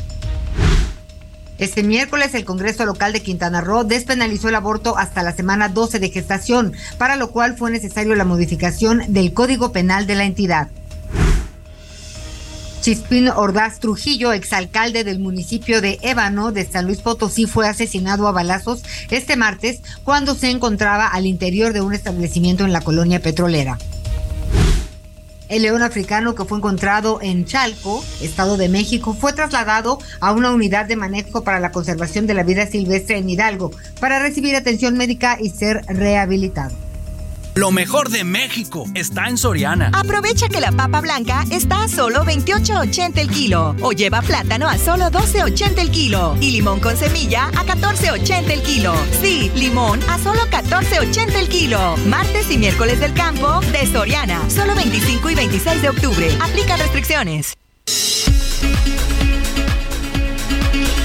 Bueno, ya comentábamos hace, hace unos momentos eh, en este tema eh, de, del presupuesto, ¿no? De la entrada y salida de dinero del gobierno, lo que tendrá el gobierno para, para gastar, ¿no? Su ley de ingresos y, en fin, eh, ya ve que hay grandes discusiones y a la hora de la hora, pues no, no, no pasa nada. Ahí se desgañitan los legisladores y bueno, el asunto se aprueba. De lo que se ha aprobado en esta ley de ingresos de la federación para el año entrante, llama muchísimo la atención el techo de endeudamiento, es decir, hasta dónde, y probablemente pueda ser más, pueda ser menos, no lo, lo, vamos a preguntar en un momento más con Pedro Tello, se puede endeudar el gobierno mexicano. Es muchísimo. Y además el costo de esa deuda, el manejo de esa deuda, pues también va a ser pues mire, eh, por eso viene la confusión. Al parecer va a ser el más elevado el costo de esta deuda, el más elevado en casi tres décadas, en 30 años. Entonces, ¿en qué quedamos? Primero decían, no, pues no se va, este país ya no se va a endeudar, ya no vamos a, tener aquellos eh, episodios que se habían vivido durante cíclicamente en este país, pero pues resulta que siempre sí. ¿De qué tamaño es, es el, la, del endeudamiento, déjeme decírselo aquí rápidamente, un billón ciento setenta mil millones de pesos. Imaginarse un millón de pesos, pues en una de esas sí, sí nos da, ¿no? Imaginarse mil pesos, cien mil pesos, un millón de pesos, dices, bueno, pues sí me los puedo imaginar, pero ya imaginarte mil millones de pesos, pues ya nos cuesta trabajo. ¿No? ¿Cómo, ¿Cómo le damos esa dimensión? Y luego imaginarse un millón de millones de pesos, pues ya, ¿no? Ya, ¡pum!, ya nos eh, realmente queda queda fuera de nuestra capacidad de imaginación. Por ello queremos platicar con Pedro Tello, este analista, este asesor eh, financiero, para darle una dimensión precisamente al tema de lo que estamos hablando en este momento. ¿Cómo estás, Pedro? Qué gusto saludarte. Javier, muy buenas tardes. Qué gusto saludarte también a ti y a quienes nos escuchan. Pues sí, el tema de la deuda es, yo creo que quizás uno de los más polémicos en el presupuesto de ingresos que el gobierno ha solicitado a los legisladores les sea aprobado para el año 2023, porque como bien lo ha señalado, el monto de endeudamiento que le ha sido autorizado ya al gobierno federal es contratar deuda interna, si contratar deuda con bancos mexicanos e inversionistas mexicanos por un monto de 1.1 billones de pesos. Pero si a esto agregamos el monto de la deuda externa que el gobierno federal también ha eh, solicitó y le ha sido autorizado para contratar en el año 2023, ahí había que agregarle la cantidad de 110 mil millones de pesos más puestos al tipo de cambio estimado para el 2023 de una solicitud de endeudamiento de 5.500 millones de dólares. De modo que estamos hablando en números redondos de una deuda de cerca de 1.2 billones de pesos, que ciertamente es una cifra sin precedentes en el país. Y para ponerlo en, perspectiva, le diría a quienes nos escuchan lo siguiente. En el primer año de esta administración, el monto total de la deuda que solicitó y le fue autorizado al gobierno para el 2019 fue de 514 mil millones de pesos. Ahora, el gobierno está solicitando para el año próximo y le ha sido también autorizado un monto de endeudamiento que equivale al doble de lo que se solicitó en el primer año de gobierno. De ese tamaño es el asunto. ¿Y para qué es tanto dinero, Pedro? Bueno, evidentemente al gobierno requiere fondos para dos cosas fundamentalmente, Javier Auditorio. La primera y la más importante es para terminar de apoyar el financiamiento necesario para la conclusión de las obras de infraestructura más importantes de esta administración, como son por una parte dos bocas, por otro lado es el corredor transísmico y una suerte de eh, el tren Maya y otras obras de infraestructura, digamos que no son tan relevantes como las acabo de señalar, pero que requieren una importante eh, inyección de recursos. Y por otro lado, también en este monto de recursos que el gobierno ha solicitado y le ha sido autorizado, va a disponer de recursos para contratar nueva deuda que le permita pagar deuda vieja que está por vencerse y por la cual estábamos pagando tasas de interés superiores a las que podríamos pagar contratando nueva deuda. Esos son las dos mm. eh, usos de la deuda que se ha solicitado y le ha sido autorizada.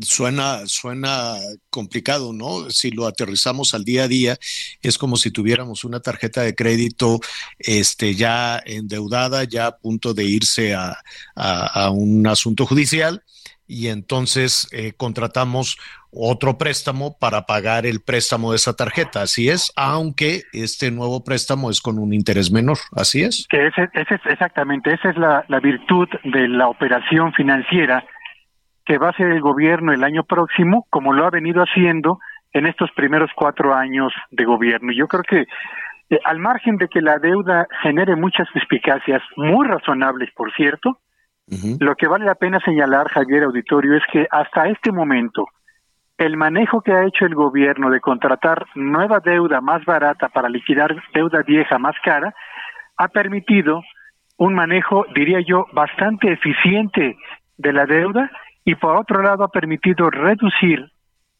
eh, paulatina o modestamente si se quiere, pero reducir el monto de recursos que se han destinado al pago de la deuda que traemos arrastrando de años atrás. Mm, entiendo que vaya que de alguna manera incluso incluso en algunas empresas apalancarse o buscar contratar un crédito, contratar una deuda puede ser positivo, ¿no? O sea, incluso si si lo sabes manejar correctamente. ¿Tú qué opinas con este contrato, con este eh, techo de endeudamiento que tendrá el año el año entrante el gobierno mexicano? ¿Es correcto? ¿Es adecuado? ¿Es necesario? Yo creo que es una cifra que debemos tener en el radar todos los mexicanos para verificar dos cosas, Javier, que son muy, muy importantes. Primero, el cumplimiento de lo que obliga la ley correspondiente al gobierno federal, que es lo siguiente. No se puede contratar un solo peso ni un solo dólar de deuda a menos que ese endeudamiento vaya dirigido a la construcción de una obra de infraestructura que sea rentable económicamente y que al cabo del tiempo permita generar los recursos, pesos o dólares, necesarios para cubrir la deuda que se está utilizando hoy para terminar su construcción. Esa es una obligación de ley que el gobierno federal debe cumplir y que debemos estar atentos a que efectivamente se haga realidad. Uno. Y dos, y de manera muy particular, tenemos ya un aeropuerto para el que se contrató deuda, tenemos un tren Maya para el que se va a contratar deuda, un corredor transísmico para el que también se va a contratar deuda. Muy bien. El gobierno asegura que son obras que serán rentables. Bueno, pues asegurémonos de que esas obras efectivamente sean rentables. De lo contrario, exijamos como ciudadanos responsables la presentación de cuentas y en todo caso eh, la apertura de expedientes de investigación para los funcionarios públicos que no cumplan con lo que han prometido ahí ya empezamos con problemas, ¿no? Ahí ya empezamos porque luego se puede reservar. No, que como es de seguridad nacional, a Pedro Tello no le podemos decir en qué no lo gastamos, ni cómo lo gastamos, ni quién lo administró. Eh, no entiendo por qué siempre se pone este, esta, esta argumentación de la seguridad nacional para ponerle un tapón oscuro a, a la rendición de cuentas, porque también queda, si no me equivoco, en este asunto de la deuda, yo supongo que en la panza ese endeudamiento también está Pemex y la Comisión Federal de Electricidad. Sí, por supuesto, por supuesto que sí. Y eh, para ubicar cuánto se va a destinar el próximo año al pago de capital, más los intereses, más las comisiones de la deuda interna y de la deuda externa, pues yo le diría lo siguiente, el gobierno solicitó, le fueran autorizados más o menos 841 mil millones de pesos para pagar la deuda interna y la deuda externa que tendrán vencimiento en el curso del próximo año. Esa es una cantidad grande o pequeña, bueno, júzguelo usted. Esos 841 mil millones de pesos equivalen prácticamente a tres veces el monto de los recursos que costará la construcción del tren Maya. Así que estamos hablando de una cifra significativa que sale del bolsillo de los contribuyentes mexicanos y que obliga justamente al gobierno federal a ser muy cuidadoso con el manejo de la deuda pública, Javier. Sí, definitivamente, Pedro, y quedan muchísimas interrogantes que si no tienes inconveniente, después vamos revisando, porque es una danza de millones que nos cuesta mucho trabajo imaginar. Esa cantidad de dinero es, exorbitante, es eh, enorme, y al mismo tiempo decimos, bueno, y tanto dinero y no tenemos medicinas y las escuelas están hechas una ruina y los, las calles están todas hechas pedazos este, y, dónde está el dinero entonces? ¿Por qué no luce el dinero? ¿Por qué no se ve el dinero que eh, se está pidiendo para gastarse el año entrante? Pero eso, si no tienes inconveniente, lo retomamos en el siguiente caso. ¿En qué se gastan además de estas obras? Porque tampoco es garantía que con las carretadas de dinero terminen a tiempo y terminen bien. Sí, en efecto, en efecto. Yo creo que Hoy que se está aprobando la ley de ingresos y viene en perspectiva la, el análisis y la aprobación del presupuesto de gasto gubernamental para el año próximo, podremos entonces analizar cuánto dinero se va a Pemex, a CFE, al sector salud, al sector educativo y cuánto de ese dinero contribuirá efectivamente a mejorar la calidad de vida de los mexicanos, Javier. Pedro Tello, como siempre te agradecemos muchísimo tu análisis y tu comentario. Danos tus redes sociales, por favor. Por supuesto que si síganme en Twitter en arroba Petello Villagrán, que tengan una espléndida tarde y gracias por el favor de la invitación, Javier. Al contrario, Pedro, un abrazo. Gracias. Oiga, yo quisiera también saber si parte de ese dinero, aunque sea una pizcachita de ese, de ese dinero, se pueden usar para tapar los baches. Ya me duele la espalda, el cuello está hecho pedazos. Imagínese, y eso, y cuando vienes descuidado, pues más todavía. Imagínense todas las personas que vienen ahí con su telefonito en el transporte público, descuidados, y cuando traes ahora sí que andas con el cuerpo suelto, con el celular en la mano y te das unos latigazos. La gente sale del transporte público, bueno, hecho una ruina porque todo está, todo está roto. Todo. Hasta el presidente se queja, hasta el presidente dice, reclámele a las autoridades para que tapen el bache. Pues sí, suena, pues sí, muy bien. Y nada más que yo voy y, le, y me dicen, no, que esta le corresponde a no sé quién, esta le corresponde a no sé cuál y esto. Y bueno, pues yo dije, pues es que el presidente me dijo que viniera y le reclamara que me pague usted la llanta, el coche, el doctor, el quiropráctico, los, todo es una ruina. Y si quiere, eh, además de eso, yo quiero saber esa cantidad de dinero en el tema de la basura. Aquí entre nos, no quiero echar de cabeza a muchas personas, pero el otro día me dijo el señor de la basura, oiga, bueno, a mí no, a, los, a la compañera de servicio este, de la casa le dijo, oiga, si quiere que le recoja la basura, me va a tener que dar ya no una propina, ya te, da, piden así la cantidad, mensual, tanto, por venir a recogerle la bolsa de basura. Ándale si vas.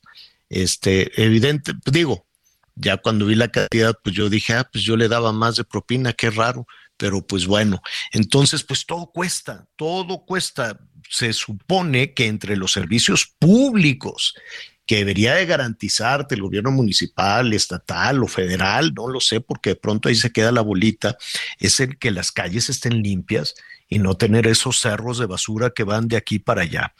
¿Qué pasa con todas esas toneladas de basura? Yo le agradezco al eh, maestro eh, o ingeniero, ¿cómo te digo, Guillermo?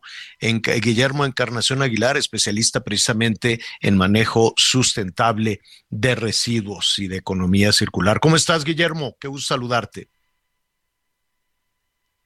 Bueno. Vamos a tratar de recuperarlo. Ya lo teníamos en la línea, señor. Ahí está. Ahora sí ya está. A ver, a ver. Bueno, pues ahí está, ahí está, Anita. Adelante, Anita. Sí, sí, aquí estamos, Miguelito. Y como le decíamos, ya está en la línea el maestro en Ingeniería Ambiental, Guillermo Encarnación Aguilar, experto en manejo sustentable de residuos y economía circular.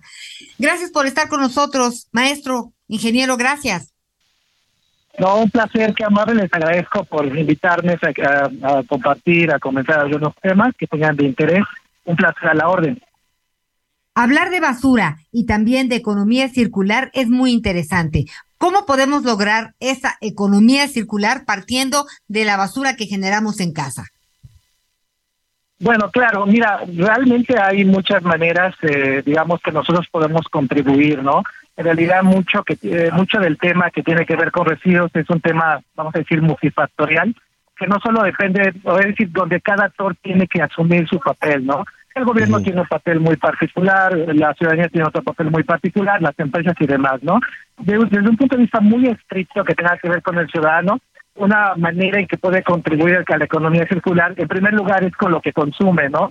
Si tiene un consumo, digamos, que sea pensado, inteligente, donde no adquiera más allá de lo que va a utilizar y que adquiera productos que, digamos, no van a requerirse de un solo uso que serán desechados, creo que en esa medida estamos más acercados a la economía circular, ¿no? Y si además estamos generando, eh, digamos, productos de consumo que después se convierten en residuos, pues la mejor alternativa es buscar la mejor esquema de darle valor, ¿no? Eso quiere decir de separarlos, porque la mejor basura es la que no se contamina, la que no se mezcla, para que se pueda aprovechar en algún mecanismo de acopio y reciclaje, ¿no?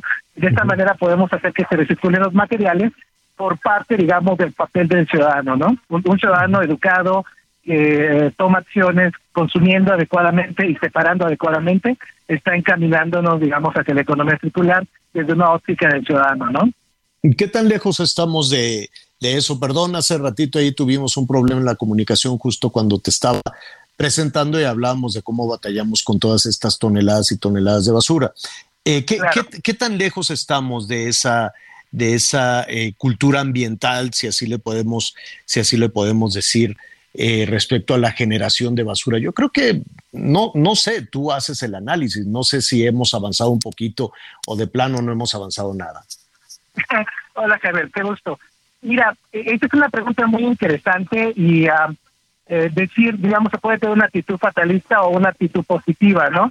Lo que yo creo es que si tenemos una actitud realista, que es la que nos conviene para nosotros en México, yo lo que te puedo comentar es que hemos avanzado, la respuesta es sí, desde el 2003 tenemos una ley específica de sector, o sea, de sector residuos, que era la ley general para la prevención y gestión general de residuos, y desde entonces se ha generado, digamos, una cultura, un esquema, prácticas interesantes, digamos, de manejo de residuos, ¿no? Que va desde eh, algunas acciones de diferentes gobiernos estatales, municipales, para que la basura se separe desde casa, hasta esquemas de desarrollo de infraestructura, ¿no? Pero asimismo también tenemos la otra experiencia donde no hemos avanzado gran cosa, ¿no?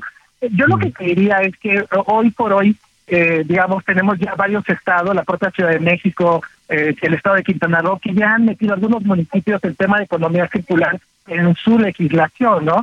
Y de alguna manera podemos ver diferentes avances, ¿no? Sin embargo, eh, yo lo que creo es que no ha sido suficiente, ¿no? Tenemos un sistema todavía inmaduro. Yo sé que estamos aspirando a esquemas, digamos, de, gran avance como tiene Japón, como tiene Suiza mismo, que tiene un reciclaje del 100%, o uh, quizá Canadá o Estados Unidos, ¿no? Sin embargo, mientras nuestro sistema sea maduro y tengamos algunos huecos, que lo que se llama gap, que no nos permiten, digamos, desarrollarnos, todavía estamos hablando del tema, digamos, de la delincuencia organizada, estamos hablando de otros temas, del tema social, nos va a costar trabajo avanzar sustancialmente. Entonces yo lo que te digo, hemos avanzado poco, no es suficiente, pero creo que vamos hacia el camino correcto. Al menos ya hablamos de economía circular, ¿no? vamos hacia el camino correcto los ciudadanos, pero parece que vamos en rutas diferentes.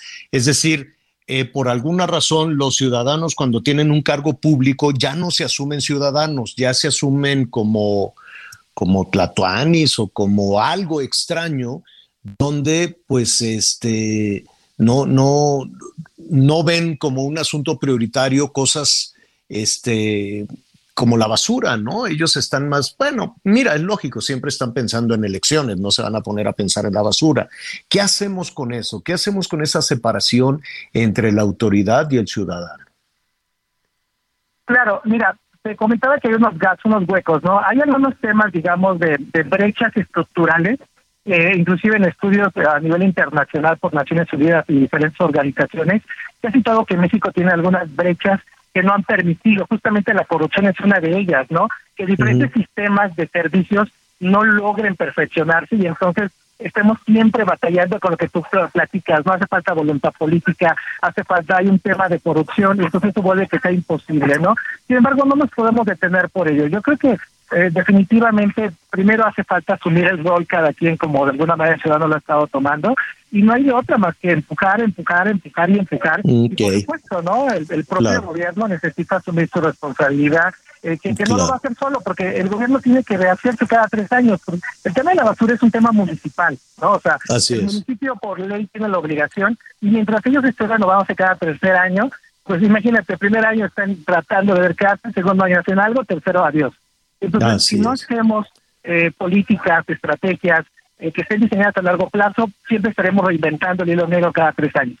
Tienes toda la razón. Guillermo, te agradecemos tu comentario. Muchísimas gracias. Un placer a la orden, Javier.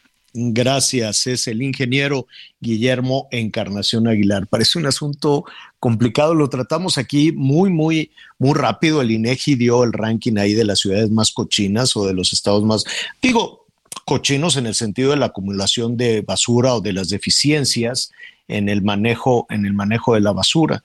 Y los estoy buscando aquí, pero pues por allá andaba Quintana Roo, por allá andaba, a ver, espéreme, espéreme, bueno, ya casi nos vamos. Mañana le voy a ofrecer con mayor, con mayor detalle toda, toda esta situación de dónde tenemos esos problemas. ¿Sabe dónde está? Pues en casa también no nos quedemos únicamente esperanzados a que lo resuelva la autoridad municipal, el señor de la basura, el camión, en fin, vamos resolviendo también nosotros mismos cómo podemos ir generando un poquito menos de basura. Con la pandemia fue una generación de basura, porque diario yo conozco, por ejemplo, una niña que se llama Anita Lomelí que pedía diario algo a Amazon. Y te llegaban, te llegaban así unos empaques y decían, ah, ¿cómo sale cajas de, ahí de la casa de Anita Lomelí? O no, Anita. Sabes que ha sido eh, muy este muy, útil. De repente ya no vas, entonces pides, pero si es una cajota para una sonajita, claro, eso sí es cierto. Claro, claro, te estoy diciendo. Hay que borrar muy bien de ahí todos sus datos, la dirección, todo, Ma bórrelo, bórrelo, Mañana, mañana retomamos ¿Qué hacemos con lo que tiramos a la basura? Estamos tirando muchísima información que te puede poner en riesgo. Vámonos por una sopita caliente, Anita. Bueno, muy bien, Miguel Aquino, muchísimas gracias. Yo soy Javier Alatorre. Lo espero a las diez y media con las noticias en hechos. Eh, lo invito mientras tanto a que siga con nosotros Salvador García Soto en el Heraldo Radio. Gracias, Miguel.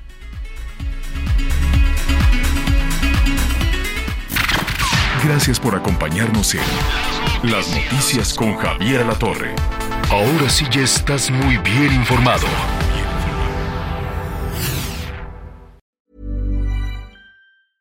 This Mother's Day, treat mom to healthy, glowing skin with Osea's limited edition skincare sets. Osea has been making clean, seaweed infused products for nearly 30 years. Their advanced eye care duo brightens and firms skin around your eyes while the Golden Glow Body Trio nourishes and smooths skin all over. Go to OSEAMalibu.com and use code MOM for 10% off your first order site wide.